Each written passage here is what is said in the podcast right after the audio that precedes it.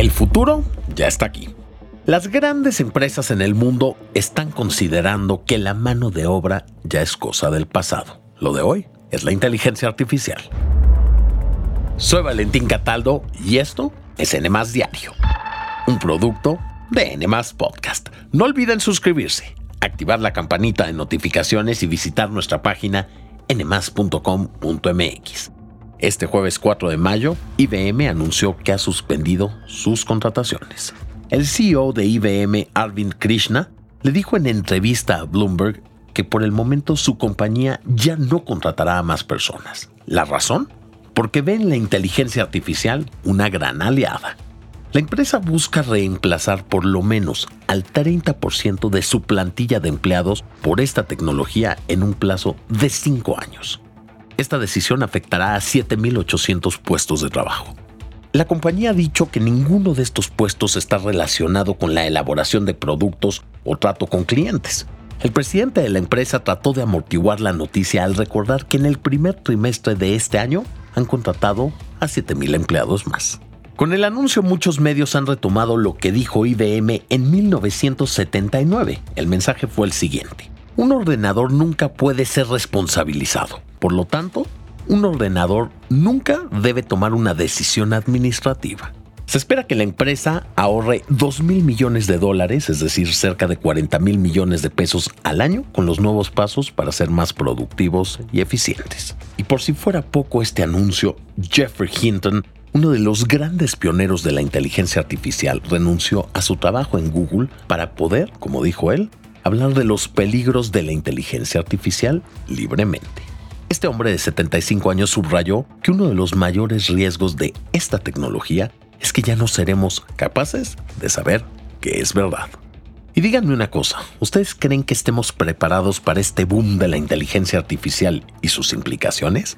Por favor, contesten nuestra encuesta en la parte de comentarios.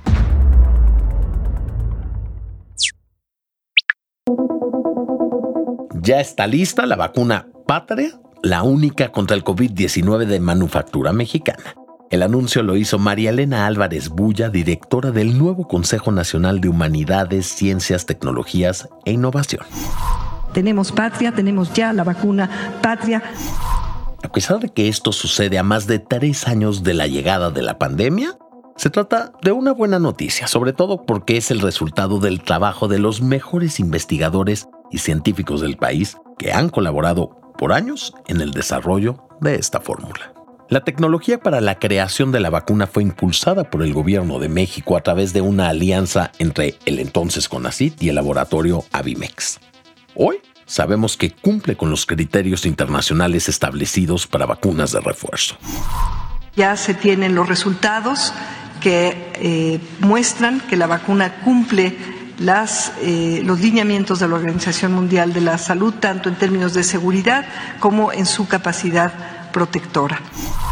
Para garantizar que su uso sea seguro, el equipo de científicos tuvo que realizar pruebas en animales y después convocar a que un grupo de personas participara en el estudio clínico de manera voluntaria.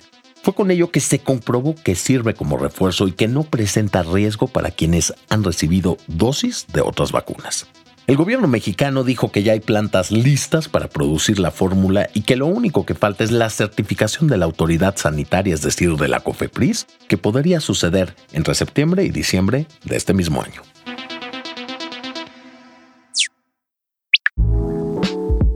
El mexicano Peso Pluma es el rey de las redes sociales. Recientemente fue rankeado como el número uno en Spotify a nivel mundial. Conquistó la fama con su concierto en Coachella y al público norteamericano con su presentación en el programa de Jimmy Fallon. Esta semana los rumores de que cantaría el himno nacional en la pelea entre Saúl El Canelo Álvarez y John Ryder lo pusieron nuevamente en tendencia. Pero este miércoles el Canelo apagó los rumores y dijo que será el cantante de música regional Beto Vega quien lo haga, pero eso sí, prometió sorpresas.